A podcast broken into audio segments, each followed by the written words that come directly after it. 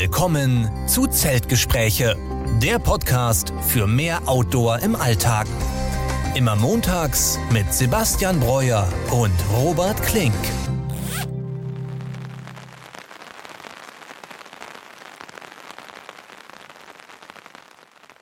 Ja, und damit herzlich willkommen zur 58. Folge unseres Podcasts Zeltgespräche. Diese Woche wieder mit mir Robert Klink und mit Sebastian Breuer. Sebastian, grüß dich. Hi Robert, schönen guten Abend. Oder schönen guten Tag eher. Ne? Ich wollte gerade sagen, guten Tag. Denn Ja. wir haben Sonntag heute, nehmen relativ pünktlich auf. Mhm. Ähm, und frohes Neues auf jeden Fall erstmal. Genau. Denn wir haben jetzt Januar, schon ein paar Wochen seit unserer letzten Folge sind ähm, vorübergegangen. Und ja, ich freue mich jetzt mit der ersten Folge im neuen Jahr beginnen zu dürfen. Ja, wir hatten ja vielleicht sogar vorgehabt, äh, wieder eine Folge in Persona zu machen, weil ich war Mhm. natürlich über die Feiertage auch äh, in der Heimat in Essen, ähm, aber du warst ja leider äh, erkrankt, deswegen konnten wir die nicht live machen jetzt bin Genau. ich wieder in München und wir sehen uns hier ähm, über den Bildschirm. Ja, meine Krankheit hat echt kein Ende genommen. Also Mhm. ich war erst im Anfang Dezember krank und wurde dann jetzt tatsächlich über Weihnachten nochmal positiv getestet, weswegen ich dann wieder zwei Wochen ausgefallen bin. Mhm. Auch dementsprechend Weihnachten und Silvester mit der Familie war alles ein bisschen doof. Ja. Jetzt bin ich aber endgültig super regeneriert, fühle mich topfit, ähm, habe jetzt auch am Wochenende wieder angefangen, nach draußen zu gehen, Sport zu machen und ja, ich bin top motiviert auf das Jahr jetzt auf jeden Fall. Ähm, habe richtig viel auch, was ich machen möchte, möchte wieder sehr viel Zeit natürlich draußen verbringen und kann es eigentlich jetzt gar nicht erwarten, auch die, die nächsten Wochenenden mal wieder richtig draußen zu nutzen, nachdem ich jetzt echt die ganzen letzten Wochen in nur wirklich drin war. Ich weiß nicht, wie geht's dir? Du hast ja eigentlich relativ viel auch gemacht über die ganzen Tage, oder? Ja, ich habe äh, ja genau dann Silvester wieder in München gefeiert, habe dann auch natürlich Mhm. so ein paar ja, kleinere Tagestouren gemacht, aber jetzt nichts weltbewegendes. Ähm, aber durch, ich sag mal, unvorhergesehene Geschehnisse ähm, ist es mir jetzt möglich, ähm, eine mittelgroße Reise anzutreten, ähm, die jetzt nicht unbedingt ein äh, Through-Hike ist, aber natürlich sehr viel mit draußen sein und äh, Outdoor Mhm. im Alltag so zu tun hat. Und dafür ähm, ja, habe ich halt die letzten Tage jetzt genutzt, um da ganz, ganz viel zu planen. Und ich bin jetzt da soweit fertig eigentlich mit der Planung äh, und freue mich dann natürlich auch äh, total darauf, auch wenn es äh, Flüge beinhaltet. Ne? Das ist natürlich dann immer ein bisschen äh, negativ. Ähm, Mhm. Aber gut, zu, da wo ich jetzt gerne hinreisen möchte, da komme ich, glaube ich, ohne Flugzeug tatsächlich nicht hin. Ja, manchmal muss es einfach sein. Ja. Ne? Und ähm, hast denn schon konkrete Ziele, was du alles machen willst? Ja, tatsächlich ähm, möchte ich gerne so äh, nach Bali einmal und Australien. Ähm, aber Bali jetzt nicht Cool. irgendwie für, für Party, sondern tatsächlich kann man von Bali ähm, zu einem der berühmtesten und biodiversesten Riffe äh, der Welt gehen, und zwar zu Raja Ampat, wenn ich es jetzt richtig ausgesprochen habe.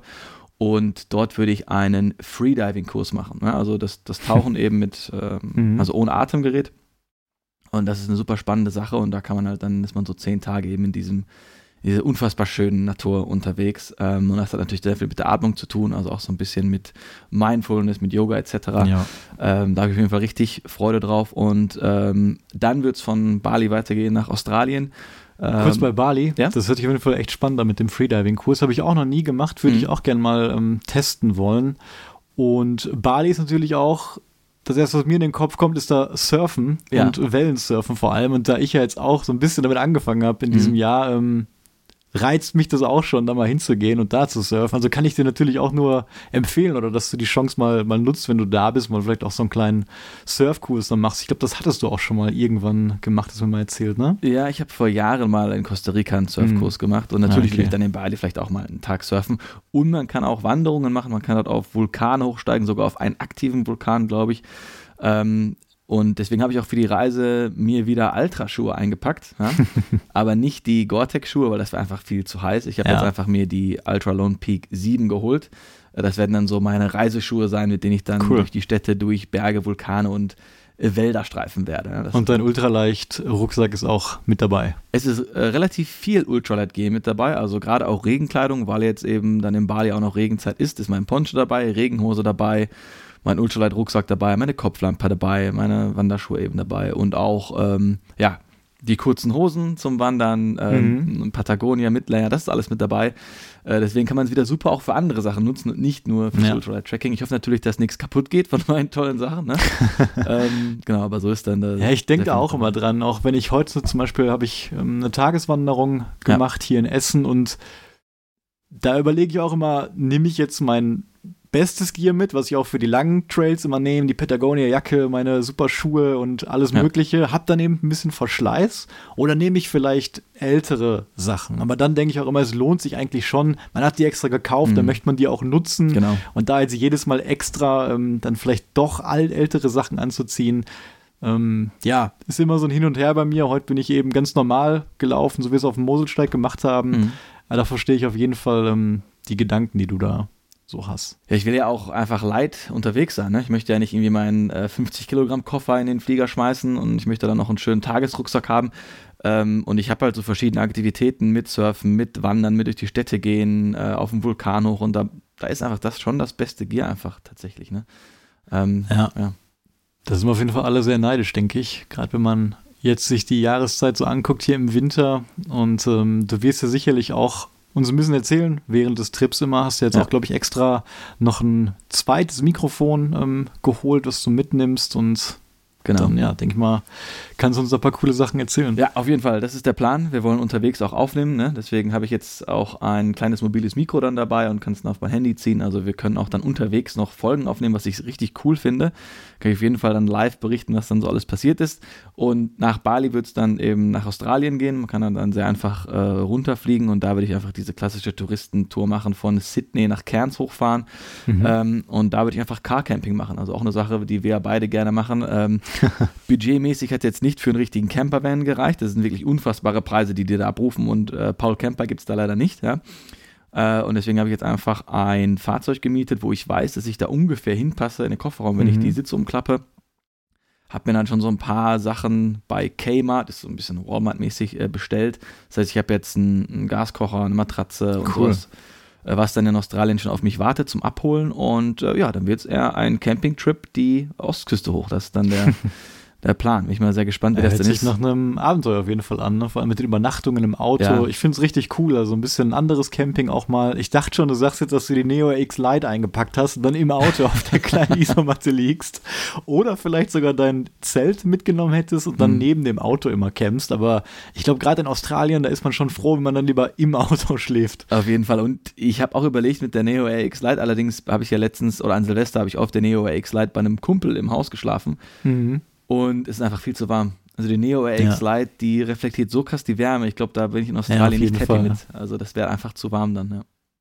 Wo du das gerade ansprichst, kann ich mal kurz dazwischen werfen. Ja. Ich habe jetzt äh, auch zu Weihnachten ähm, die Neolite, ähm, die Thermarest X-Therm mhm. NXT bekommen. Stark. Ähm, und auch die Large-Variante, so wie du, weil ich einfach der Meinung bin, dass wenn man sich eine extra Wintermatratze holt und eine Winterisomatte, mhm. dann sollte die ein bisschen länger und ein bisschen breiter als der eigene Körper sein, auch in der Mumienform, damit eben die Kältebrücke an den Rändern einfach ja. geschlossen wird. Und die kalte Luft, die wird zwar dann natürlich von unten aufgehalten, die Körperwärme reflektiert, aber man kennt das selber, gerade wenn man mit so sehr schmalen Matratzen vielleicht mal in der, im Herbst oder im Frühling gecampt hat, dann zieht im Prinzip die Kühle auch von den Seiten hoch. Ne? Deswegen habe ich da die Large Variante auf jeden Fall genommen. Und da habe ich mal so die Überlegung gehabt, wenn man jetzt die Wahl hätte, vielleicht gerade bei Temperaturen den Gefrierpunkt, lieber einen wärmeren Schlafsack, einen wärmeren Kilt, also da mhm. ein bisschen mehr Gramm mitnehmen oder lieber eine Isomatte, die einen höheren R-Wert hat. Was bringt dann pro Gramm gefühlt mehr Wärmeleistung? Ja. Na, und das will ich auch bald mal testen, in einem extra Video auch und dann einfach mal gucken. Ich nehme meine ähm, X-Lite und mein X-Term nebeneinander mhm. und nimmt zwei verschiedene Kills mit, mit 233er Apex und vielleicht 166er und kombiniere das einfach mal so hin und her bei winterlichen Außentemperaturen. Weil mich auch mal so interessiert, ab wann lohnt es sich vielleicht die X-Term statt die X-Lite mitzunehmen? Das sind so 150 bis 200 Gramm dann extra. Mhm. Oder bringt es vielleicht doch mehr, dann 200 Gramm Schlafsack und Kilt mitzunehmen? Und ähm, da habe ich auch so keine klare Antwort gefunden und das würde ich auch gerne mal testen. Und das merke ich natürlich auch, dass wenn du jetzt vielleicht bei plus 10 Grad ähm, übernachten würdest und ja. würdest dann die X-Therm nehmen, dann hat man das Phänomen, was du jetzt auch ansprichst. Und ja, einem ist auf jeden Fall deutlich wärmer. Ne? Das ja. merkt man eben auch schon. Und äh, denkst du denn dann, dass äh, meine Regular White und deine neue X-Therm dann noch zusammen in unser Zelt passen? also die Large-Variante ist genauso breit wie die Regular White auf ja. jeden Fall, nur dann halt noch ein bisschen länger. Okay.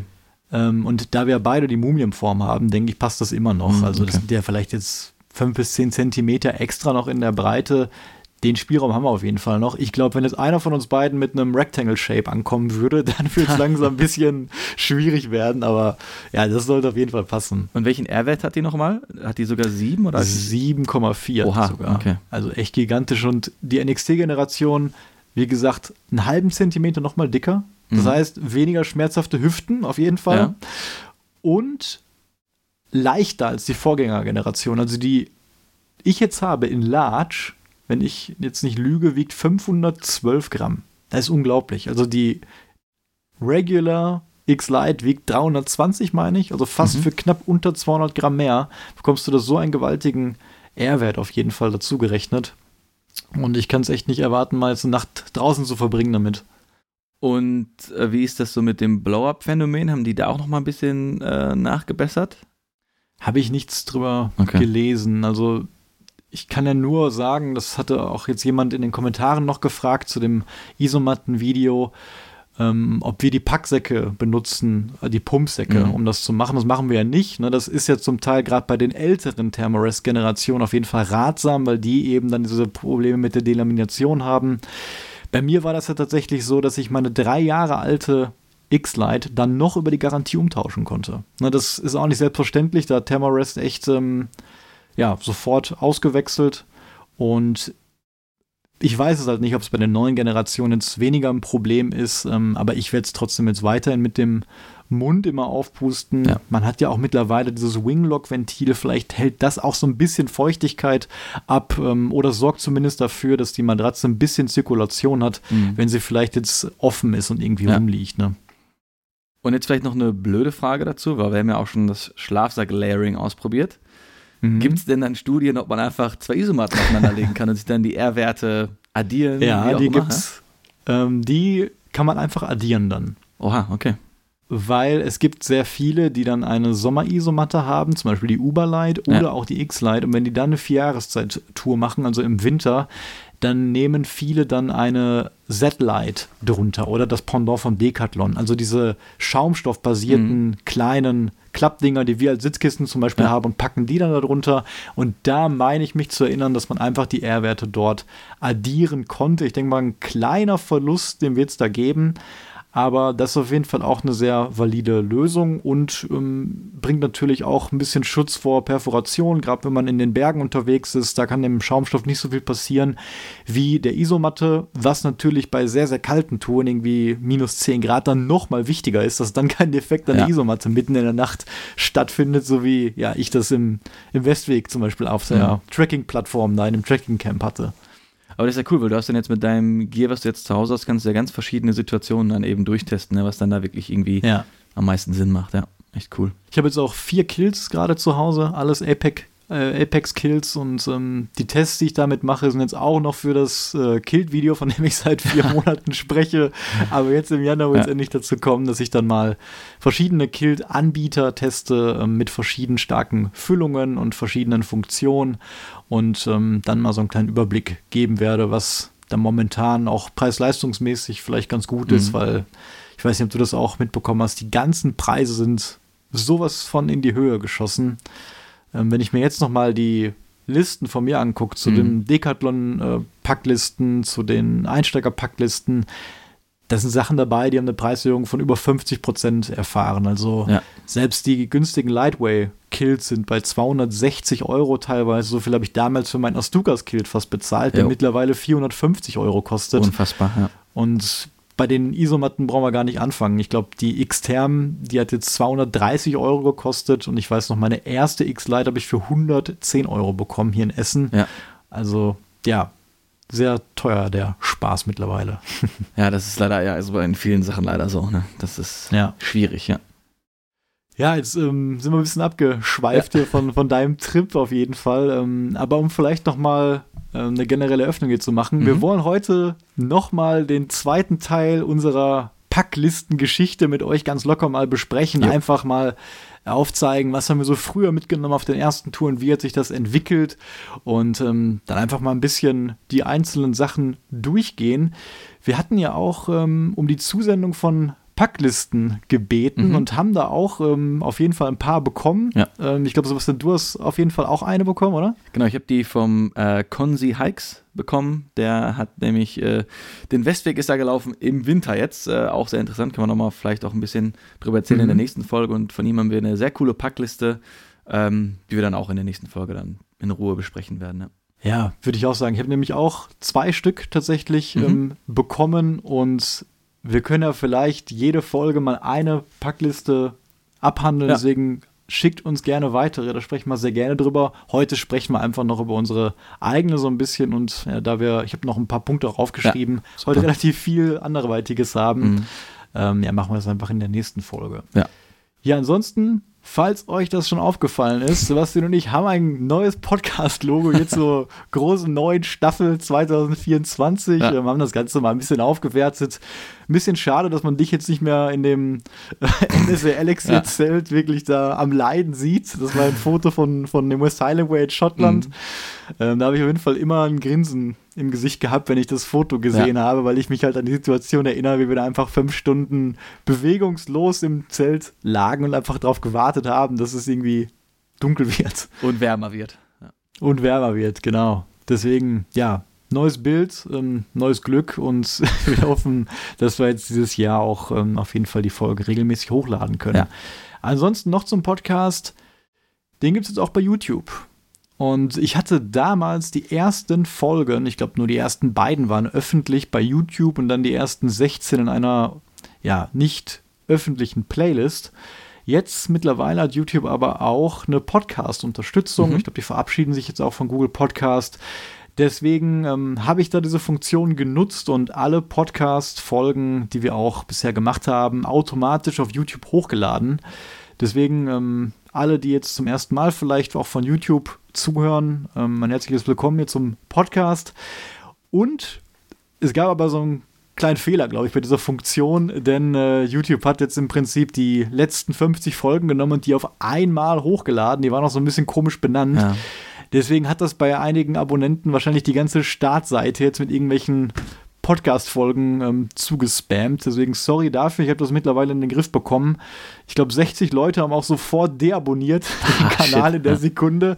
Kann ich den Leuten nicht verübeln, würde ich wahrscheinlich genauso machen, wenn mhm. ich da morgens auf YouTube gehe und die ganze Seite mit demselben Bild ähm, ja, zugespammt ist. Jetzt ist es aber im Griff und ich hoffe, dass da auch ähm, ein paar Leute dran gefallen finden, wenn wir die Folgen ab jetzt auch auf YouTube hochladen. Und du hast jetzt auch schon das ähm, Moselsteck-Video hochgeladen, richtig? Das ist ja auch noch da. Genau, genau. Das Moselsteck-Video und auch das Kameravideo. Ich weiß gar nicht, ob das schon online war, als wir die letzte Folge gemacht haben. Da ging es ja, ja nochmal um die Kamera- und Mikrofonsysteme, die ich benutze und ja. unser ja, Moselsteig-Video, was auch bis jetzt ganz gutes Feedback äh, erhalten hat. Ähm, ich weiß nicht, hast du schon die Zeit gehabt, das mal ganz durchzugucken? Ja, natürlich. Also ich fand es cool. Auch mal interessant, du hast jetzt 36 Minuten gemacht. Das konnte man dann relativ schnell äh, mhm. mal durchgucken. Ähm, mir sind jetzt auch die, ich sag mal, die Kameraprobleme nicht so ins Auge gefallen.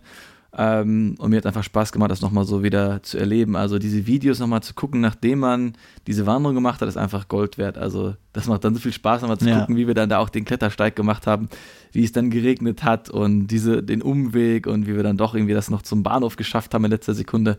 Mhm. Ja, hat einfach Spaß gemacht, das, das zu schauen. Also top. Ja, war ein verdammt cooler Trip auf jeden Fall. Ich habe so Lust, jetzt auch weiterzumachen. Das ja. erste Drittel haben wir jetzt schon.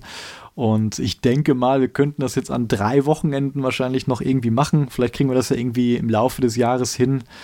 Und ähm, ja, total viele nette Kommentare auch. Und mhm. eine Frage ähm, gab es da, oder eine, eine Anmerkung, die mir gar nicht so klar war. Aber so ist dir mal aufgefallen, dass wir echt komplett alleine auf dem Trail die ganze Zeit waren.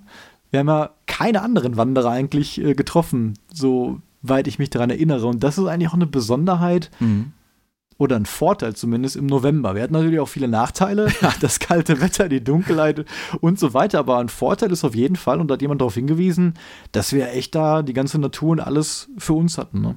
Ja, wenn man jetzt so drüber nachdenkt, klar, aber wirklich, ich glaube, wir haben mal eine Frau getroffen, die mit ihrem Hund dann unterwegs war. Ja. Aber kein, aber kein Wanderer mit einem Rucksack nee, oder so. Ne? Das gar nicht tatsächlich, ja, das stimmt. Ja. Wenn man das mal jetzt so irgendwie mit dem Westweg oder so vergleicht, ne, dann mhm. ist das natürlich schon was anderes. Aber also mir macht das auch nichts aus, wenn da andere Wanderer sind. Ne? Ja. Manchmal kommt man da echt nett zusammen, aber ist auch irgendwie cool, wenn man da komplett alleine ist. Gerade wie wir an der genau. Burg Els zum Beispiel. Wenn man alleine ist, dann, äh, wenn man gerne, gerne alleine wandert, dann kann man eben auf diese Monate ausweichen. Ich denke mal auch, dass der Konzi Hikes jetzt auf dem Westweg jetzt im Dezember, glaube ich mal auch, dass der da alleine war. Also mhm. muss man mal fragen, ob er vielleicht auch andere Leute getroffen hat, die es dann im Winter gemacht haben. Er hatte aber nicht so starke Minustemperaturen anscheinend. Also ich bin ihm zufällig in München über den Weg gelaufen, der wohnt nämlich auch hier. Ach, ähm, cool. Und er meinte, es waren dann irgendwie so, äh, ja, irgendwie um den Gefrierpunkt rum. Ähm, also nicht so schlimm wie auf dem Kungsläden. Mhm. Ja, aber es ist schon Respekt auf jeden ja. Fall. Also Westweg im Winter, ne? da sind ja auch auf jeden Fall starke Erhöhungen bei und wir hatten ja, selbst als wir im Juni waren, auch mal echt kalte Windzüge da ja. auf den Bergen und ja, man hat die Alpen im Blick, die ganzen Schneelandschaften. Deswegen nicht ohne das im Winter zu machen. Ja, aber auch, ja. denke ich mal, wunderschön, gerade wenn da Schnee liegt. Also ich habe nur ein bisschen eben die Instagram-Stories verfolgt und äh, sah wunderschön aus mit dem Schnee. Ich glaube, sie hatten teilweise auch ein bisschen dann Probleme, die Wege zu finden, weil es so verschneit mhm. war und die äh, Wegbeschreibungen nicht ganz da waren. Ich weiß nicht genau, wie er jetzt navigiert. Und ähm, er macht sehr stramme Tagestouren, also ähm, Tagesetappen, pardon. Also ich glaube, die grenzen alle so an die 50 Kilometer.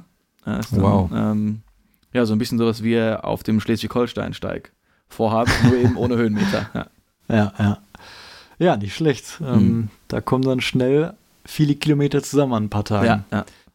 Ähm, bevor wir jetzt anfangen noch mit der Packliste, ich habe noch zwei Sachen, mhm. ich weiß nicht, ob du auch noch was hast, aber ich wollte unbedingt noch ähm, eine nette E-Mail erwähnen, die wir bekommen haben, ja. auch ähm, von dem eben erwähnten Markus, der auch eine Packliste beigefügt hat. Und ja, Markus, wenn du das hörst, vielen Dank auf jeden Fall. Für deine nette E-Mail, für dein Feedback. Ähm, es geht im Prinzip darum, wie er so ein bisschen das Hobby reingefunden hat, mhm. Ultralight-Tracking, nachdem er, ich glaube, wie wir alle irgendwann mal eine Doku über den PCT auf YouTube gesehen hat. Und ähm, ja, so fängt das, glaube ich, bei vielen an, ne, dass man einfach dann in dieses Thema Tracking oder Ultralight reinkommt.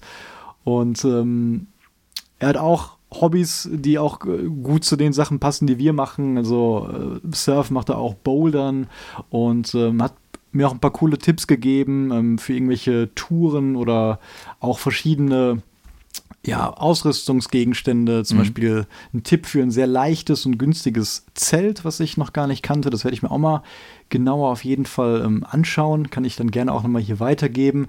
Und für dich auf jeden Fall auch, das habe ich dir ja schon geschickt, ja. einen kleinen Tipp, äh, do it yourself, wie man mit 140, 150 Gramm quasi aus Paracord und einem Sohlenmaterial eigene Camp-Sandalen bauen kann. Herrlich. Ähm, ja. ja.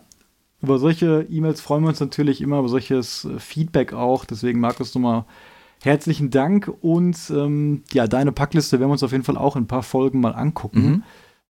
Mhm. Und ja, ansonsten habe ich noch aufgeschrieben Komoot 2024. Und damit meine ich, dass ich dieses Jahr mal ein bisschen mehr auf Komoot aktiv sein werde. Ich habe ja sonst immer Auto Active benutzt und habe da meine Routen geplant und die auch veröffentlicht.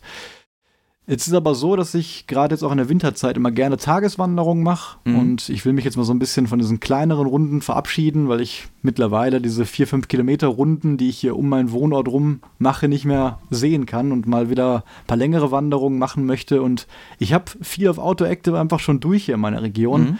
Und Komoot ist einfach in Deutschland gerade populärer als Auto Active, okay. das muss man ganz klar so sagen. Da findet man viel mehr Wanderungen und deswegen ähm, ja, habe ich darauf jetzt mal gewechselt und da auch schon jetzt heute einen coolen Trip gemacht. Und ja, wenn ihr auch Komoot nutzt, dann könnt ihr mir da gerne folgen. Ich werde in Zukunft auch unsere Tracking-Etappen immer drauf ähm, packen und alle coolen Wanderungen, die ich ansonsten so mache.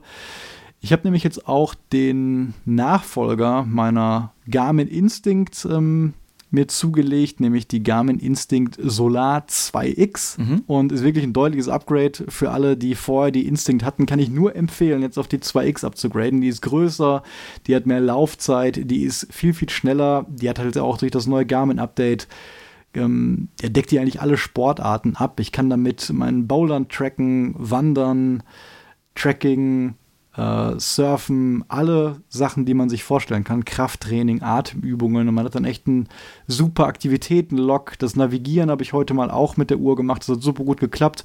Und deswegen auch ein Grund, warum ich erstmal auf Komoot jetzt wechsle, ist die Integration, die Verbindung zwischen Komoot und Garmin.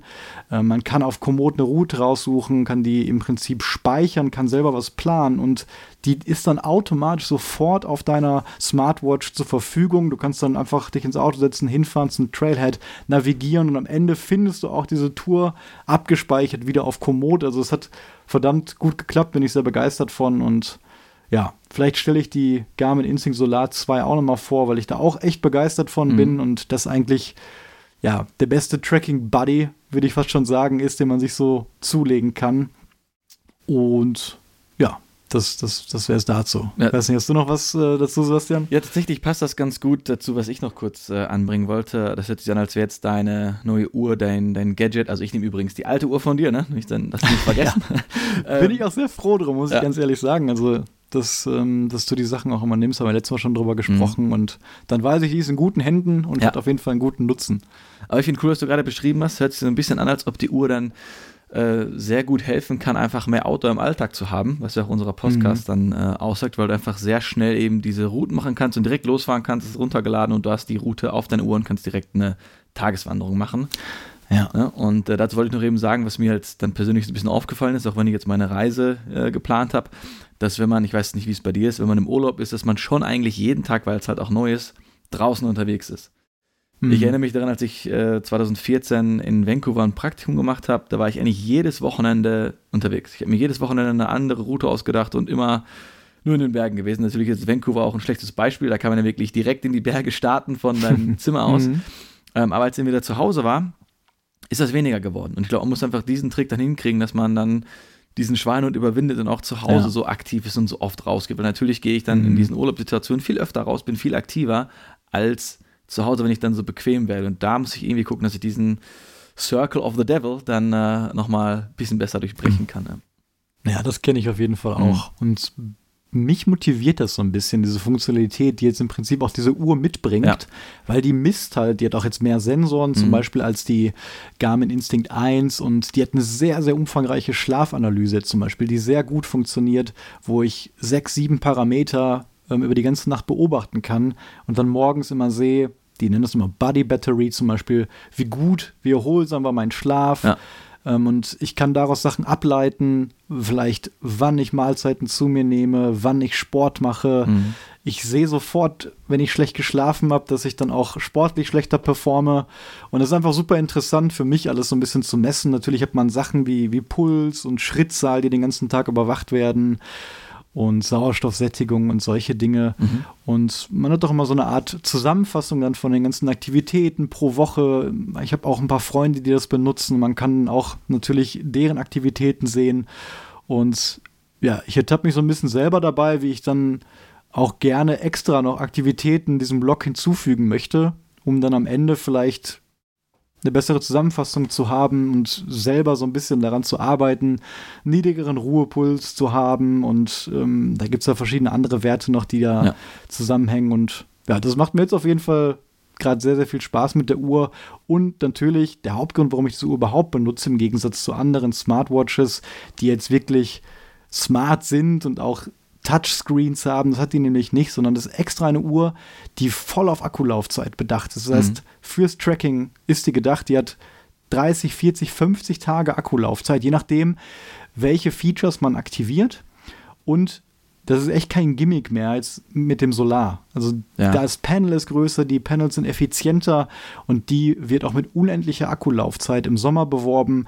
Und gerade wenn man navigiert, dann reduziert sich die Akkulaufzeit schon um ein Zehntel. Mhm äh, nee, um, um das Zehnfache. Also Ja. quasi, die wird auf ein Zehntel reduziert. Man kann so 30 bis 40 Stunden damit navigieren. Das reicht auf jeden Fall komplett für einen Tag, manchmal auch sogar zwei. Und Mhm. ich kann mir auch vorstellen, wenn man im Sommer damit läuft, kann man ähm, ja auch drei Tage damit navigieren. Und ja, du hast es erlebt bei meiner alten Uhr. Ja. Da hat es jetzt am Ende so gerade für einen Tag Mhm. gereicht noch. Und das sind auf jeden Fall als ähm, ja, deutliche Upgrades, die mich jetzt auch dazu bewegt haben, da die Uhr auch zu upgraden. Und vom Laden her musst du dann auch noch weitere Kabel mitnehmen oder kannst du das jetzt so irgendwie in dein Kabel-Setup integrieren? Ich kann das so machen wie bei der alten Uhr. Die hat diesen speziellen Garmin-Adapter und da habe ich eigentlich so einen kleinen Aufsatz, der auch auf USB-C-Kabel Okay, draufgesteckt wird, so wie du das von deinem Micro-USB für die Kopflampe auch kennst. Ja. Und da ist es einfach dann genauso zu der Uhr. Also ich kann das ganz normal an so einem kurzen Okay. USB-C-Kabel dann ähm, an die Powerbank anschließen. Supi. Top. Ja, jetzt haben wir schon ganz schön viel gesprochen, Ja. glaube ich. Ähm, aber ist ja auch viel Zeit vergangen. Jetzt Mhm. haben wir alles abgehakt und dann können wir ein bisschen in die Packliste wieder Mhm. einsteigen. Gerne. Wir haben gerade schon mal versucht zu überlegen, wo wir denn aufgehört haben. Das war gar nicht so einfach, nochmal rauszufinden. Ähm, aber Thema Wasserversorgung, da würde ich jetzt einfach mal einsteigen. Ja. Sebastian, Wasserfilter. Was hast du denn dazu zu sagen? Wie hat das bei dir angefangen? Ähm, ich glaube, ich muss gerade kurz überlegen. Ich habe jetzt ja natürlich meinen äh, Sawyer Squeeze hier draufstehen. Mhm. Ähm, und ich weiß nur, dass ich natürlich mit einer Wasserblase angefangen habe. Damals. Mhm. Und ich bin mir gar nicht mehr sicher, wie wir das da in Schottland gefiltert haben. Ich meine, mit Tabletten. Haben wir jetzt da eine Tablette dann in die Wasserblase getan? Ich weiß tatsächlich nicht mehr genau, wie das angefangen hat mit dem Wasserfiltern in Schottland. Ich glaube, in Schottland hatten wir nur einen Wasserfilter bei. Und ich hatte meinen Sawyer Squeeze, glaube ich, dabei. Ja, und dann hast du das für uns beide gefiltert. Ja. Ja. Ich weiß auch nicht mehr hundertprozentig, muss ich äh, gerade gestehen, weil wenn wir nur die Wasserblasen dabei hatten, dann brauchten wir wahrscheinlich auch irgendwie eine Flasche, um das draufzustecken. Ich weiß aber noch, dass ich davor einen anderen Wasserfilter hatte, einen von Runac, den Mhm. sehe ich auch noch in der Liste hier. Vielleicht erinnerst du dich noch, den hatten wir auch mal hier irgendwann im Winter auf so eine Tagestour benutzt. Als ich den gerade erneuert habe, einfach aus spaßeshalber mal Ja. Wasser damit aus einem Bach gefiltert. Und der hat eben noch diesen Schlauch da dran gehabt mit so einem kleinen Pumpball, Mhm. sodass man eben dann auch ja, Wasser quasi aus einem Gewässer ziehen kann, ohne sich irgendwie da rein begeben zu Ja. müssen oder zu bücken und ohne ein Zwischengefäß zu Ja. haben. Ah, jetzt erinnere ich mich, ich sehe es nämlich gerade hier auch. Wir hatten den Sawyer Squeeze Pouch. Also es gab ja, Ja, bei genau. Sawyer gibt es ja immer diese kleinen Beutel dabei. Ja. Und da hat man dann einen dabei, wo dann das Dreckswasser reinkommt. Das holt man dann aus dem Bach raus und da schraubt man den Sawyer dran. Genau. Und das habe ich so lange nicht mehr benutzt, dass ich gar nicht mehr daran gedacht habe, Ja. dass es das gibt. Und mittlerweile nehmen wir ja unsere PET-Flaschen dafür. Genau. Ja, weil einfach die Trinkblasen, also ich hatte natürlich meinen Rucksack auch ganz schlecht gepackt in Schottland, aber das war so top-heavy, weil ich halt die Wasser, die Mhm. Wasserblase, dann die drei Liter oben drauf noch hatte und der war eh schon viel zu klobig, der Rucksack. Dann konnte ich sie nicht immer ganz gut verschließen, da ist immer ein bisschen Wasser rausgeflossen. Natürlich ist es von der Accessibility ganz cool mit der Wasserblase, dass du immer den Schlauch darum hängen kannst, während du läufst, einfach trinken. Allerdings hast du ja dafür auch jetzt eine Lösung, dass du eine kleine PT-Flasche vorne in deinem, äh, in deinem Schultergurt, wo du immer mal unterwegs was trinken kannst. Ne? Und dann musst du halt meine Wasserflaschen für mich immer rausholen an der Seite. Also ne? das mache ich ja tatsächlich jetzt seit der letzten Tour auch nicht Ach mehr. ja, das also, ja die Mikro- ich habe es ja jetzt so wie du. Mhm. Ne? Also auch, da sieht man, wie sich das entwickelt hat. Ja. Na, erst habe ich dann dreieinhalb Liter Wasser bei gehabt und genau aus dem Grund auch die kleine, weil ich da eben schnell Mhm. drankommen wollte. Ähm, aber jetzt auch mit dem letzten Wechsel des Rucksacks auf den von Z-Packs, ähm, ja, habe ich dann einfach noch mehr Gewicht gespart und nur die großen Flaschen genommen, weil ich eben meine Schultergurttaschen ja für als Ersatz für Packsäcke benutze. Also Ja. da ja Medikamente, Lager oder auch Kleidung und die Regenhose und deswegen habe ich mir das gespart und deswegen musst du mir auch manchmal jetzt helfen, Ja. die Wasserflasche da rauszuholen. Also wenn wir ja einen guten Tag haben und gut gedehnt sind, dann kriegt man, glaube ich, die Wasserflaschen selber rein Ja. und raus. Aber ist halt schon sehr anstrengend, deswegen ist es cool, wenn man sein Hiking bei dir dabei hat und dann helfen wir uns immer gegenseitig, die Flaschen da rein und raus Ja, zu kriegen. Ja, genau.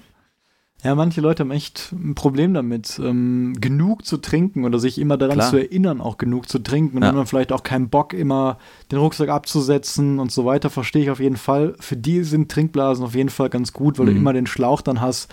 Und das macht das schon sehr praktisch, ist aber einfach nicht die leichteste Lösung. Ne? Das ist der Ja. Hauptgrund ja auch, weswegen, denke ich mal, wir gewechselt haben. Und da habe ich noch eine Anekdote, auf jeden Fall zu diesen Sawyer Squeeze Pouches. Da erinnere ich mich immer an eine Szene, wie ich auf dem Sauerland Höhenflug mit Philipp war. Mhm. Und das war schon echt eine harte Tour, wo wir auch sehr viel Wasser filtern äh, mussten. Und da sind wir irgendwann in ein Tal gekommen, kurz vor Dämmerung, und hatten wirklich Probleme damit, aus diesem Bach Wasser zu bekommen, weil da nur einzelne Stellen wirklich geeignet waren, die dann nicht so super dreckig waren. Und ich glaube, Philipp musste sogar mit Barfuß dann teilweise mhm. so eine Böschung runter und in den Bach rein. Und dann haben wir da mit Ach und Krach irgendwie Wasser geholt und wollten aber, weil es nur noch so drei, vier Kilometer zum Lager waren, das noch nicht umkippen, also noch nicht filtern. Ja. Wir wollten es noch in diesen dünnen Sawyer Squeeze, Squeeze Pouches transportieren und das hat so knapp dann gereicht für eine Nacht. Mhm. Und dann hatten wir da endlich nach einer halben Stunde das Wasser in den Pouches drin, sind ja. losgelaufen. Und dann ist mir dieser Pouch mit 1,9 Liter Fassungsvermögen tatsächlich aus der Hand gefallen und komplett explodiert. und dann war alles so umsonst. Wir hatten dann zwar noch einen anderen, ich glaube, das war ein Liter, ja. aber das war so extrem doof. Wir haben so geärgert. Ich glaube, wir haben zehn Minuten, keiner hat mehr was gesagt, sind einfach weitergelaufen mhm. und mussten halt dann nochmal gucken, wo wir Wasser herbekommen. Ich weiß gar nicht mehr, wie es dann weiterging, aber das war dann auch in dem Moment, als es runtergefallen ist, so, okay, shit, was machen wir mhm. jetzt? Ne? Wir brauchen jetzt Wasser, es ist dunkel, wir wollen gleich schlafen, wir wollen kochen, wir müssen was trinken. Und äh, so war ein komplett Abenteuer wieder in dem Moment. Aber Geil, wir haben es ja. anscheinend ja irgendwie äh, geschafft dann. Ja, mittlerweile ist ja so, wie du gesagt hast, wir schrauben den Sawyer Squeeze auf unsere Flaschen drauf und da kann man halt von der einen in die andere filtern oder direkt draus trinken oder direkt in den Kochtopf. Da ist man halt sehr ja. flexibel mit, der, mit dieser Lösung. Ne? Auf jeden Fall. Ja. Und mittlerweile habe ich ja auch noch als Backup die Desinfektionstabletten dafür. Die hast du, glaube ich, jetzt auch ähm, auf dem genau, die, mit. die ja. Katadin Micropur Forte. Ja. Und das sind halt kleine Tabs, mit denen kann man dann, also mit ein bis zwei Tabletten kann man 1,5 Liter dann desinfizieren. Man muss dann ein bisschen warten. Das schmeckt auch ein bisschen anders mhm. und das ist nicht ganz glaube ich, so sicher wie bei einem Filter. Ähm, am besten macht man sogar beides ja. und kocht es dann noch ab bei richtig dreckigem ähm, Wasser. Aber ich nehme statt dem Wasserfilter diese Tabletten mit auf kurzen Touren, wo ich wirklich davon ausgehe, dass wir kein Wasser filtern müssen, mhm. damit das eben so ein Notfall-Backup ja. ist. Na, auf Touren, wo es wirklich durch die Wildnis geht, wo man weiß, man hat jetzt, jetzt zwei, drei Wildcampingnächte hintereinander, kommt nicht durch Dörfer, da nehme ich, wie gehabt, immer den Wasserfilter mit. Aber ähm, auch gerade wenn man zu zweit ist und du hast den Wasserfilter, zur Not habe ich dann die Tabs, da ist man dann ganz gut aufgestellt, mhm. äh, gut aufgestellt. Ich müsste mal gucken, ob ich, ob, also was der Sawyer Squeeze alles filtert, ob ich den auch an den Bali das Wasser filtern kann und dann auch aus dem Wasserhahn trinken kann. Aber ich weiß nicht, was da für Bakterien überall unterwegs sind. Ja, aber ich weiß auf jeden Fall, dass diese Art von Produkten auch dann sehr viel in Afrika und so verwendet werden, ne, mhm. wo dann eben auch Probleme mit dem Wasser ist. Ich weiß natürlich jetzt nicht, wie das in Bali vielleicht dann mit Leitungswasser und Chlor und sowas ja. ist und ob, ob da dieser Wasserfilter die Sachen auch rausfiltert. Aber das wird bestimmt in der Produktbeschreibung stehen. Ja, gucke ich mir nochmal an. Ja, ansonsten sehe ich hier noch meine erste Wasserblase. Unigear 3 Liter Elite, 260 Gramm. Elite. Dann ja. auf die Dekin Max 3 Liter, 115 Gramm gewechselt. Mhm. Da sieht man schon einen deutlichen Unterschied. Und ich glaube, danach hatte ich noch eine von irgendeiner so Ultraläufermarke oder die von Decathlon. Die waren dann noch ein bisschen weniger. Ich glaube, das niedrigste, was bei 3 Liter möglich ist, sind so 100 Gramm. Ja, und dann natürlich jetzt auf die PET-Flaschen gewechselt. Da kommt man da kann man drei Liter schon mit 40 Gramm tragen. Also zweimal 1,5 Liter und da wiegen die leichtesten Flaschen 20 Gramm. Deswegen, da sieht man auch viel günstiger und auch ja. jetzt im Nachhinein einfacher zu handhaben, auf jeden Fall. Ja, ich finde auch, wie gesagt, was ich vorhin mal gesagt habe, die Gewichtsverteilung. Und wir haben ja die Flaschen links und rechts in den Außentaschen. Und wenn du jetzt die drei Liter einfach oben drauf klopfst mit der Wasserblase, das ist ein ganz anderes Gewichtsgefühl vom Rucksack her. Also das ist mir dann auch noch so aufgefallen, weswegen ich dann auch halt bei den Wasserflaschen einfach gelandet bin. Ja. Ja, als nächsten Punkt ähm, bin ich hier bei der Kleidung. Jo. Da könnten wir natürlich jetzt mehrere äh, Seiten oder Podcast-Folgen mitfüllen, dass wir schon alles an Kleidung getestet ja. haben. Vor allem du, weil ich glaube, du hast auf jeden Fall noch mehr Kleidung getestet als ich. Vielleicht fangen wir mal mit dir an und du erzählst uns mal ein bisschen was über deine äh, Hosen und kurze Hosen, Unterhosenauswahl und wie, da, wie das angefangen hat, da was für Probleme du da gestoßen bist und wie der aktuelle letzte Stand da jetzt ist. Ja, ich habe unglaublich viel durchgetestet. Ähm, Ich glaube, hier bei der Cap, das ist ganz entspannt, ne? Die Everdict, Everdict Trial haben wir da beide, also das ist ein gutes, super Also bei Produkt. der Cap ist es tatsächlich bei mir nicht so entspannt. Da hätte ich, glaube ich, genauso viel zu erzählen wie du, wie du mit der Hose. Ja, okay, da, du hast ja, das ist ein bisschen bei dir mit der Ästhetik auch zu tun bei der Cap. Ähm, ich wollte noch kurz sagen, Multifunktionstuch. Ich hatte ähm, erst eines komplett aus, ähm, lass mich nicht lügen, was ist das für ein, ähm, also Kunststofffasergewebe und Mhm. ähm, da wirst du es auch als Handtuch benutzen. Ähm, das Flea, ähm, den Buff hat es da ein bisschen gehapert bei mir und deswegen bin ich da noch auf einen Fleece-Buff gewechselt, so wie du den hast, weil das einfach dann halt für, die, für den Handtuchzweck Ja. einfach besser ist, ja, falls sich da jemand umgucken möchte. Ja. Ähm, Handschuhe habe ich dann, ich habe auch mit den Lass, Vorklassen. lass mich noch Ja. mal kurz das zum Multifunktionszug sagen. Klar. Bei mir war es da so, ich habe mir erst auch, wie du sagst, so ein Synthetikmaterial geholt. So ein ganz dünnes Polyester. Mhm. Einfach irgendeins von Amazon. Von Arcweg sehe ich hier gerade 48 Gramm. Ja, das habe ich auch. Und ich habe mir auch ein Balaclava gekauft. Das ist quasi wie so eine Skimaske, Mhm. ne, die man dann eben im Winter auf jeden Fall anzieht. Ich habe dann aber schnell auch gemerkt und gelernt, also das ist immer noch sinnvoll, sowas zu haben für Extremtouren, aber gerade mit einem dickeren Buff kann man das Buff natürlich auch, das Multifunktionstuch natürlich auch genauso wickeln wie so eine Maske. Und ich habe dann irgendwann auf Multifunktionstuch von Head gewechselt, was Mhm. dann 36 Gramm nur gewogen hat. Ja. Und dann dasselbe gemerkt wie du. Schön und gut, ist jetzt leichter, ist dann aber auch kälter und abtrocknen kann man fast ganz mit vergessen. Ja. Und dann habe ich eben das Vlies entdeckt, auch von Head. Das wiegt nur 11 Gramm bei mir mehr und ist deutlich dicker, Mhm. deutlich wärmer, trocknet genauso schnell. Und da bin ich auch bis heute bei geblieben und auch sehr, sehr zufrieden mit. Ähm, als Cappy hatte ich zwischenzeitlich mal auch eine von Head, die Ultralight Cap. Mhm. Hört sich cool an. Ja. Äh, 29 Gramm auch nicht schlecht. Ja.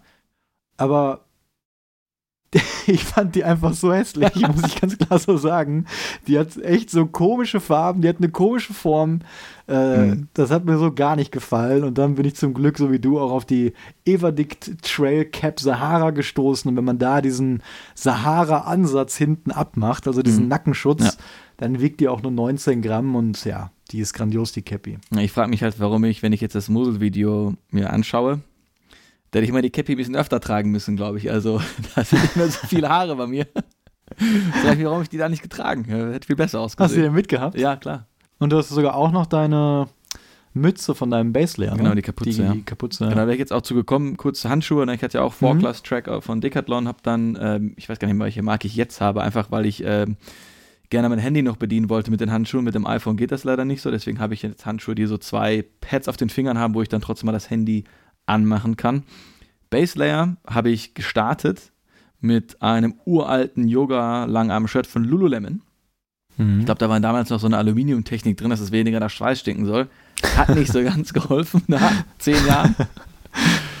ähm, und das war aber ein Top-Base-Layer, muss man sagen, hat mir sehr gut gefallen. Und dann habe ich auf eins von Arcteryx äh, gewechselt mit einer Kapuze. Mhm. Ähm, Das ist das, was du jetzt auch genau, was hast. ich immer noch habe und Okay. das hat mir sehr geholfen, gerade auch in der Hot Route, wenn wir dann oben waren und die Sonne geschienen hat, ich konnte die Kapuze aufmachen und da war mein ja, das ganzes ist schon sehr praktisch auf jeden Fall. Kopf einfach geschützt. Und wenn ich dann die Cap auch noch auf hatte, hatte ich ja wirklich so ein kleines Mikroklima um meinen Kopf rum, was so ein bisschen kühler war. Sonnenschutz, Mhm. also mit der Kapuze finde ich das echt richtig, richtig nice, das äh, Base, mein Base Layer von äh, Arcteryx. Mit Layer haben wir den gleichen, ne? den Patagonia Air One. Ähm, ja, vorher auch einfach klassisch Sachen von ja, Decathlon. genau. Die Grid Fleece Sachen sind echt zu empfehlen, die sind super günstig. Man kriegt das Vollfleece für, ich glaube, 3 Euro, das Base Layer. Mhm. Habe ich auch meiner ganzen Familie mal zu Weihnachten geschenkt, weil es Mhm. einfach ein cooler Pulli ist für 3 Euro. Auch recyceltes ähm, Plastik aus PET-Flaschen. Ja. Und das Upgrade davon ist, glaube ich, 10 oder 15 Euro. Dieser Grid Fleece mit Layer, auch mit einem kleinen Reißverschluss Mhm. oben, habe ich auch schon oft empfohlen. Das Ding ist auf jeden Fall super warm für sein Gewicht und ja, natürlich dann Patagonia R1, Air Crew. Eine super Wahl für einen Base Layer. Mit Layer, ne? Ähm, mit Layer, Ja. genau. Und ähm, da gibt es auch, ich habe nämlich in einer Folge gesagt, ähm, das ist das wärmste pro Gramm. Mhm. Ähm, das muss nicht unbedingt so sein. Es gibt auch Primaloft Next oder Alpha ähm, direkt. Das sind andere Stoffe und teilweise Hersteller, die teilweise noch eine höhere Wärmeleistung erreichen bei deutlich niedrigerem Gewicht, die aber dann Abzüge bei Haltbarkeit zum Beispiel machen oder auch vielleicht bei Feuchtigkeitsresistenz. Ja. Ähm, ist auch etwas, was ich nochmal näher testen möchte. Also wirklich mal ein Midlayer aus verschiedenen Stoffen, aber mit derselben Dicke, also mhm. demselben Gewicht nehmen und dann gucken, was ist wirklich wärmer, was ist haltbarer. Kann man auf jeden Fall auch nochmal machen, aber nichtsdestotrotz halte ich den Patagonia R1R auf jeden Fall für einen der besten Midlayer. Man muss aber dann auch sagen, die Decathlon-Produkte, ich habe mich da in keiner Weise kälter gefühlt als in den Patagonia-Produkten. Es ist eher so, dass die Patagonia-Produkte eine sehr gute Leistung oder ähnliche Leistung bringen, aber für weniger Gewicht. Das wäre jetzt so meine persönliche Erfahrung. Ich war auch mit, dem, mit den Decathlon-Sachen nicht kalt. Ich hatte die ja in Schweden dabei. Wirklich super, super, super Produkte. Ja, auf jeden Fall. Ja.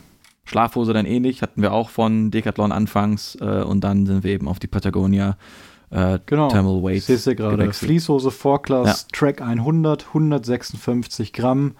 Gewechselt zu Patagonia Capilene Thermal Weight 159 Gramm. Mhm. Also drei Gramm schwerer. Ja.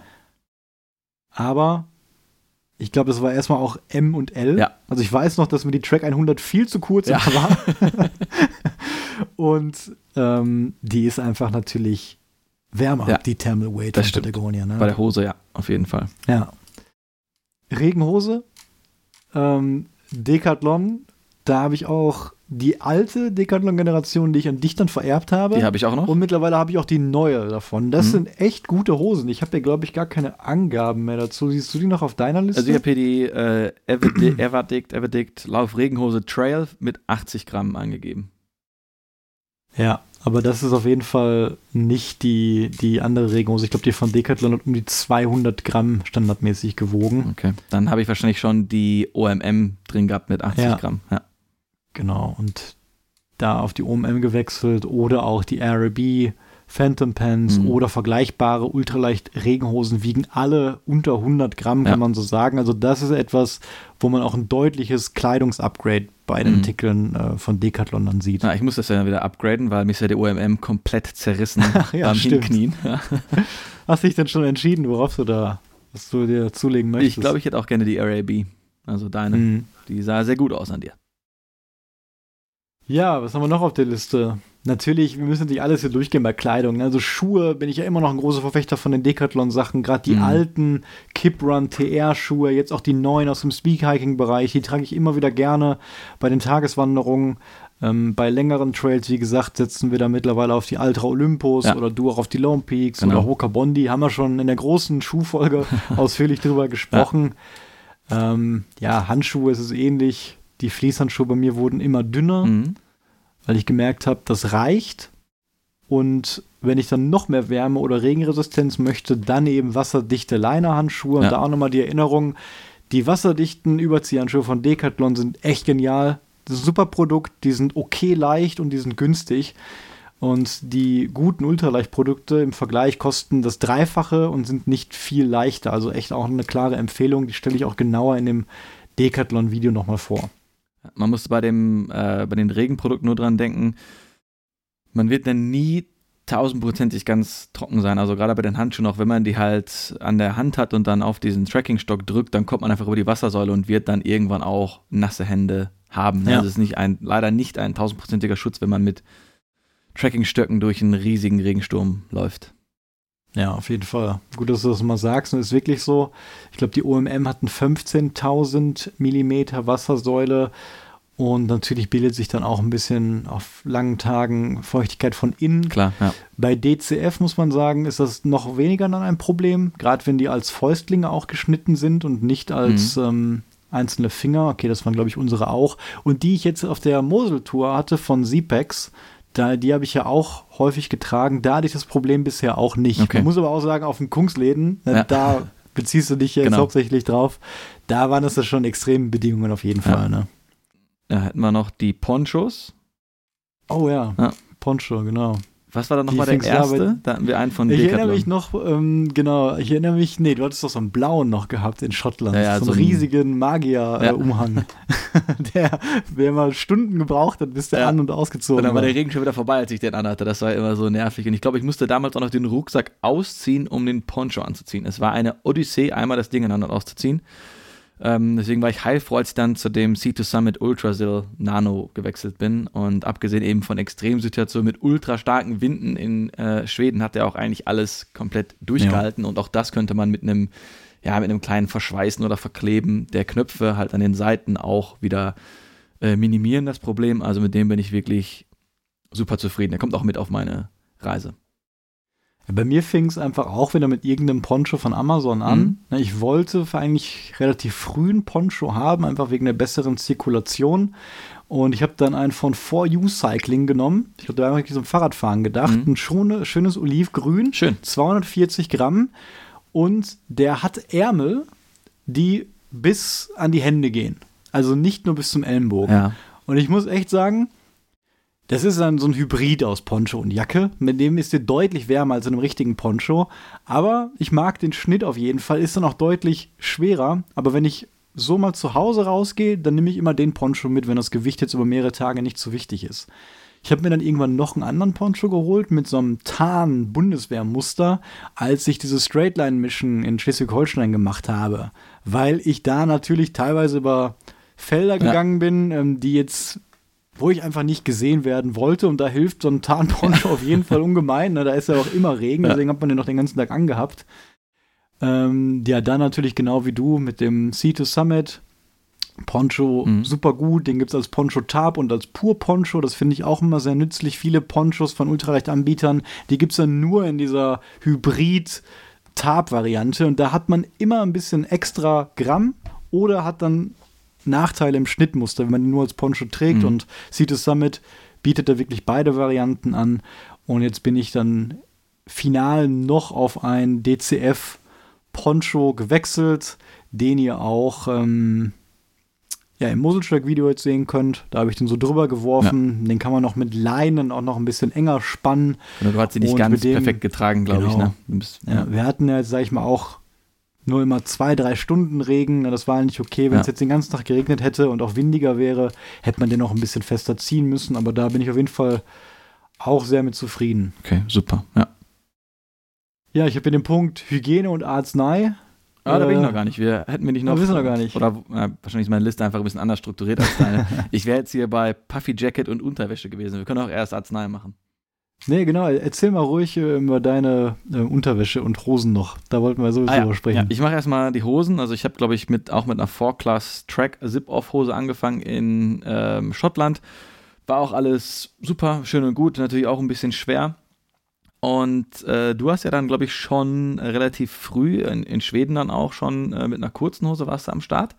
Sehr mutig. Mhm. Und ich habe mich das noch nicht getraut und habe dann mir eine Fjell Zip-Off Sommerhose geholt ist man auch schnell zu nervig geworden. Irgendwie, das war nicht so dehnbar genug, das Material, und man hat sich nicht so irgendwie beweglich gefühlt. Ähm, mhm. Die Zip-Off-Geschichte war natürlich cool, da war man ein bisschen flexibler ja. unterwegs.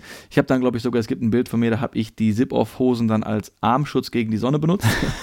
Stimmt, ja, man ja. konnte da sehr viel mit anfangen, aber tatsächlich war es mir dann einfach doch zu groß, zu klobig und ich bin dann auch auf eine Kurzhose gewechselt, auch erst auf die, die du hattest, die von Decathlon Everdick, glaube ich, wieder, und bin jetzt aber bei einer Otlo gelandet, ähm, die halt solche schönen ja, Innenbeine hat, die einfach aus einem super mhm. entspannten, ich glaube, so ein bisschen seidemäßig Stoff sind. Und da läuft man sich schon mal weniger an Wolf. Und das ist auch eben dann das Thema bei den Unterhosen. Ich habe wirklich alles schon probiert gehabt.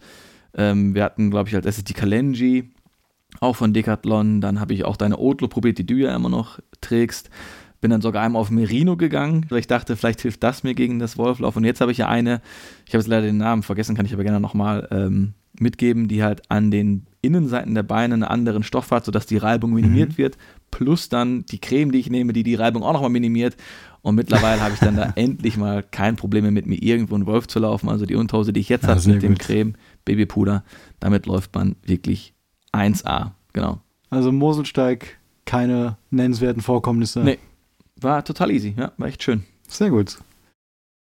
Ja, also so ganz ausführlich war es bei mir jetzt nicht. Ne? Ich ja. bin eigentlich relativ früh zu dieser Decathlon-Hose gelangt, die auch zweilagig ist. Das ja. finde ich einfach gut. Bis Knielänge hat diese inne, innere Hose, die eng anliegt, darüber die Weite. Ähm, sorgt dann durch diese zwei Schichten auch immer für eine gute Wärme an den Oberschenkeln. Mhm. Ähm, Gerade wenn es jetzt Winter ist, zum Beispiel heute hatte ich die auch wieder an und da drüber so eine Art Regenhose. Na, die ist eigentlich auch von Decathlon, ist eigentlich eine Windhose, die da drüber gezogen.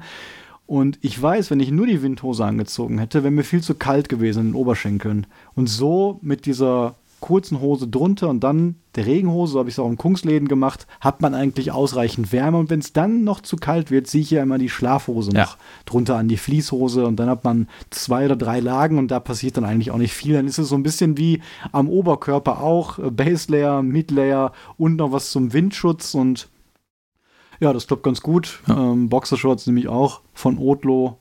Ähm, falls es jemand interessiert, die sind auch sehr leicht ja. und auch natürlich geruchsneutral. Ja. So gut wie es geht. Ja. Ja, ansonsten ähm, Kleidung. Hast du noch was? Sonst würde ich so ein bisschen aufs Zubehör vielleicht nochmal ja, eingehen. Die Socken, ne, dass du halt deine Ingi 10 Socken hast. Ich habe immer noch die Wright Socks Endurance mit der, mit der Doppellagigkeit. Ich habe da auch nie Blase. Blasen haben wir eh nicht mehr. Das ist echt cool. Das klappt mhm. auch gut. Äh, bei den Socken würde ich nur sagen, ich habe jetzt immer dieses, diese ganz langen Socken, die sind halt auch sehr schwer und sehr warm.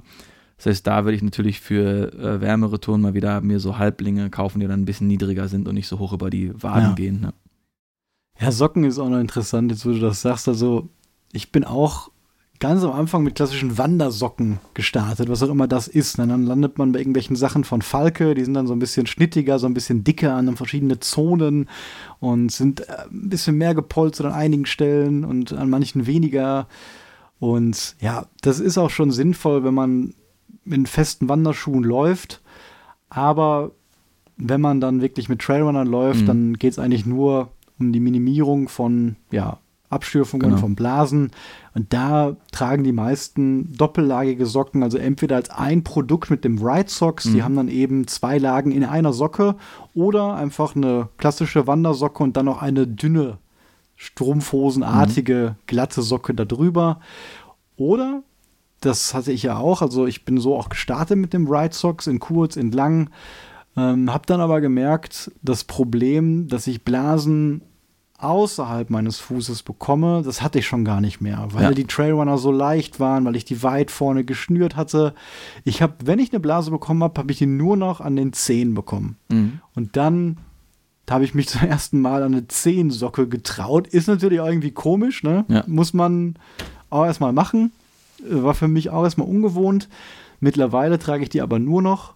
Ich habe die jetzt gerade sogar auch an, weil ich gerade ja auch wandern war. Ja.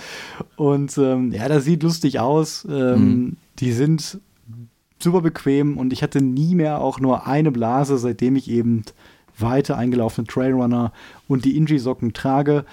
Wenn man dann trotzdem noch Blasen hat, kann man darüber nachdenken, einfach ein Hybrid zu nehmen. Man trägt zehn Socken und darüber dann eine ganz dünne glatte Socke mhm. noch, um die Reibung dann vom Schuh abzufedern. Und ja, ich werde bei den mittelhohen Inji-Socken bleiben. Die sind auch oben so ein bisschen dicker, haben dann so eine Art Gator integriert, dass auch weniger Dreck dann dadurch in die jo. Socke überhaupt reinkommen kann. Ich glaube, eine Sache, die wir noch nicht probiert haben, die wir mal probieren wollten, waren diese Sealskin-Socken, also die wasserdichten Socken, oh ja. die wir vielleicht mhm. auch mal testen, ob man damit dann entspannter durch den Fluss gehen kann mit keinem. Ja, das musst du auf jeden Fall testen. Ja, das, muss hört sich eher nach was äh, für dich dann an, ne? weil du ja auch diese, die Gore-Tex-Sachen und so ja. getestet hast. Genau. Ja, ähm, ich gucke gerade auf die Zeit. Ähm, falls wir nicht noch eine dritte Folge machen wollen, ähm, können wir vielleicht noch ein paar ausgewählte Gegenstände so aus dem ganzen Zuber-Bereich hier mhm. rauspicken. Wenn ich hier so drauf gucke, ich finde, ein gutes Beispiel für Fortschritt ist einerseits das Taschenmesser. Wenn ich daran denke, wenn ich gestartet bin, da hatte ich, glaube ich, echt noch so ein richtiges ja. Outdoor-Messer mit. Ne? So richtig ein großes irgendwie. Und damit kommt man natürlich coole Sachen schnitzen. Mhm. Da hat natürlich jeder die Fantasie. Man geht damit in den Wald und hackt da mit Holz und schneidet sich dann cool eine große Zwiebel ja. oder sowas ne? beim Kochen. Dann habe ich irgendwann mir gedacht, nee, du brauchst ein Multifunktionsmesser und bin auf Victorinox natürlich schnell gekommen. Das klassische, klassische Huntsman, zwölf Funktionen.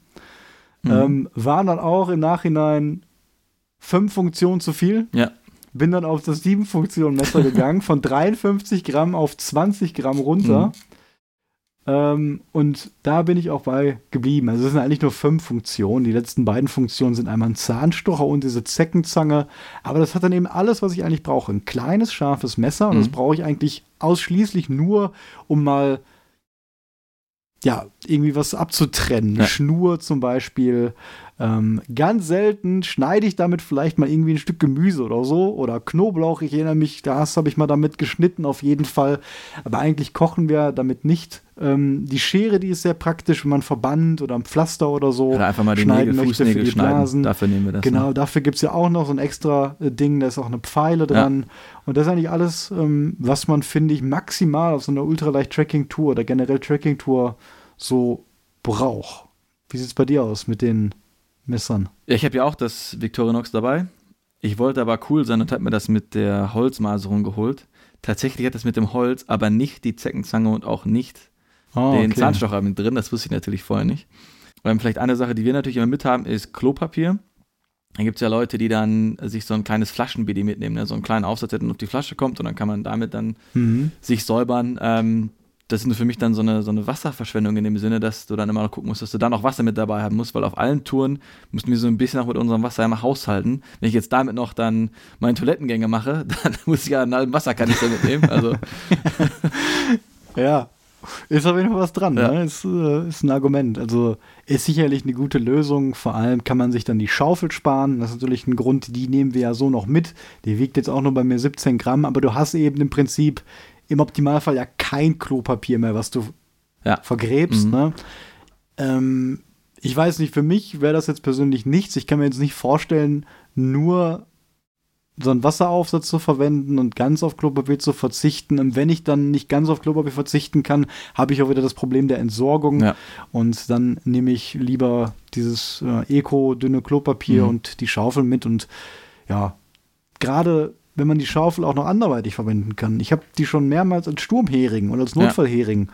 verwendet. Ne? In Kunstläden, wenn du wirklich eine Wiese hast, die nass ist und wo es tief reingeht, auch im Schnee zum Beispiel, kann die Schaufel als äh, sehr guter Sturmhering zusätzlich auch noch ja. dienen. Sehr gut, genau. Zahnbürste. Ja. da sehe ich die erste, die ich mit hatte, war eine mit Hülle, so eine klassische Reisezahnbürste. Ja. Schon kurz, aber komplett aus Hartplastik mit Case. 15 Gramm, alles klar. Dann ging es weiter, da habe ich die Hülle zu Hause gelassen, habe ich mir extra notiert, da mhm. waren es nur noch 8 Gramm. Und dann ging es weiter an Bambus, an die Hydrophil Bambus Kids, da habe ich in Klammern geschrieben Modded. Das heißt, ich habe die Kids da ein bisschen nochmal abgeschnitten ja. und dann landet man eben bei 3 Gramm. Und mittlerweile bin ich da auch geblieben. Nur es gibt mittlerweile ultraleichte Anbieter, die bieten quasi Bambuszahnbürsten in der Länge, die man als ultraleichte auch abschneiden würde. Mhm, okay. Und das ist die, die ich jetzt gerade auch habe. Die wiegt auch nur drei Gramm und da ich die auch regelmäßig verliere, wie zum Beispiel auch wieder auf dem Moselsteig, mhm. da hatte ich ja die letzten zwei Tage keine Zahnbürste zur Verfügung ja. und äh, musste wieder auf meinen Zahnputztabletten kauen. ähm, ja, bin ich froh darum, dass man die ja. dann auch mal so in drei, vier Mengen kaufen kann und man sollte die auch vielleicht am besten nach jeder Tour wechseln oder alle paar, paar Touren zumindest. Und ja, das, das ist eigentlich eine klassische Evolution, finde ich, die man da auch ähm, sieht, wie man da so Gewicht gespart hat. Wie war das bei dir? Ich hatte, glaube ich, dann auch so eine kleine ähm, Bambuszahnbürste dabei, die wäre mir dann aber wirklich zu klein. Auch vom Aufsatz her war es ein bisschen zu flimschig. Und ich habe mir dann einfach eine normale Zahnbürste geholt, irgendwie so eine aus so einem Ökomaterial und habe die dann halt abgeschnitten. Und ich habe heute noch eine Narbe davon auf der Hand, weil ich habe die, glaube ich, mit deiner Schaufel versucht, auf dem Parkplatz so durchzutrennen. genau, in Schweden. Und dann hat die so ein bisschen ne? an, angehauen und wollte die dann einfach durchbrechen. Und beim Durchbrechen ist mir dann der eine Teil halt voll in die Hand geklatscht und durch diese Sache habe ich aber noch eine Narbe auf der Hand. Ähm, und die habe ich jetzt immer noch dabei, die Zahnbürste. Die hat eine gute Länge, einen guten Aufsatz. Mhm. Ähm, das ist irgendwie so ein recyceltes Plastik gewesen und irgendwie so irgendwelche Ökofasern obendrauf. Und mit der cool. fahre ich da ganz gut. Habe ich nie gewogen, aber sie fühlt sich sehr leicht an. Ja, ich habe zum Schluss noch zwei Sachen, die mir auf Anhieb so einfallen äh, oder die ich hier gerade sehe in meiner gesamten Equipment-Packliste das Pandu Bambus-Handtuch, 80 mal 40 mit 50 Gramm. Also da hatte ich damals tatsächlich ja. auch immer noch ein Handtuch mit, bis sich das mit dem Multifunktionstuch so bei mir etabliert hat. Also das ist wirklich einer der Sachen, wo ich die Leute auch verstehe, so wie du. Du nimmst ja manchmal auch noch so ein kleines Tuch extra ja. mit. Das ist schon ziemlich hardcore. muss man einfach sagen, wenn man im Winter dann auch nur mit dem Buff sich abtrocknet mhm. und das gleichzeitig als Schlafmaske, als Mütze noch ja. verwendet und tagsüber, das ist schon nicht ohne. Ähm, ich mache das aber so, habe mich jetzt daran gewöhnt. Ähm, aber so ein Handtuch für 50 Gramm ist dann in dem Sinne ein Luxus-Item, haben wir auch mal drüber gesprochen. Ja. Und ja, wie gesagt, verurteile ich niemanden, der noch ein extra Handtuch mitnimmt. Ansonsten Camp Soap habe ich damals mitgenommen, habe ich immer noch, habe ich nie aufgebraucht. Mhm. Extra eine biodegradable Seife zum Shampoo, zum Händewaschen, zum Duschen. 150 Gramm an das Ganze gewogen mit 118 Millilitern. Ähm, ja, nehme ich gar nicht mehr mit. Nee. Ich nehme nichts mit, irgendwie was gut riecht. Vielleicht mal das Skin So Soft oder den, genau das Mini-Deo nehmen wir auch ja. mit. Aber ähm, wir machen es ja mittlerweile, wenn wir duschen, ist es auf Campingplätzen. Genau. Und dort hat man immer einen Seifenspender, den man benutzen Meistens kann, um Seife zu haben. Ja. Wenn man sich sauer machen will und nicht auf Campingplätzen geht, dann macht man das vielleicht in einem Bach mal das Gesicht oder geht im Sommer sogar mhm. baden in einem See. Und da sollte man sowieso, auch wenn es biodegradable ist, kein Shampoo, genau. keine Seife, gar nichts verwenden. Da braucht man das sowieso nicht. Ja. Deswegen habe ich das mittlerweile so, dass ich gar nichts mitnehme und ja, ich dann ein bisschen mehr stinke wahrscheinlich, aber das auf jeden Fall noch erträglich ist. Ich glaube, da tun wir uns beide nichts, was irgendwann die Gerüche angeht. Ja. Ja, ja das, das wäre es jetzt ähm, so von den Sachen. Also hier sind noch viele andere Sachen drauf. Ähm, aber wir wollen noch nicht zu detailreich werden. Ja. Hast du vielleicht noch was, was du, was du teilen möchtest dazu? Nee, ich war jetzt auch durch tatsächlich. Ich habe gerade nochmal geschaut. Also klar, können nochmal Sachen, was wir für Geldsachen mit haben, mit Kreditkarte, mit ein bisschen Cash für die Campingplätze vielleicht, ne? Äh, solche Geschichten. Trackingstöcke haben wir natürlich. Ich glaube, da haben wir aber schon drüber gesprochen, über Trackingstöcke. Von daher, glaube ich, sind wir da eigentlich ganz gut durch jetzt mit dem Teil 2. Trackingstöcke, da werde ich in der nächsten Folge nochmal was drüber erzählen. Ja. Ähm, da hat sich nämlich so ein bisschen was getan auf dem Markt. Da werde ich mal von berichten, Aha. so ein paar neuen äh, Optionen. Ich habe auch ein paar neue Gedanken mhm. äh, zu, zu der Länge und äh, zu Hilfestellungen beim Zeltaufbau. Aber da können wir gerne beim nächsten Mal drüber sprechen. Perfekt.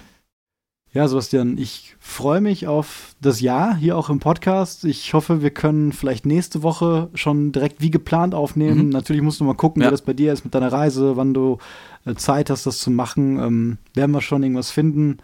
Ja, ich hoffe, äh, alle anderen haben auch ein schönes Jahr, hatten Spaß mit der ersten Folge. Mhm. Und ja, Sebastian, dann eine schöne Zeit, schon mal einen schönen Danke. Urlaub, falls wir uns nicht mehr vorher sprechen. Ja. Und ja, bis dann. Ja, noch einen schönen Abend, ne? Ciao. Der auch. Ciao.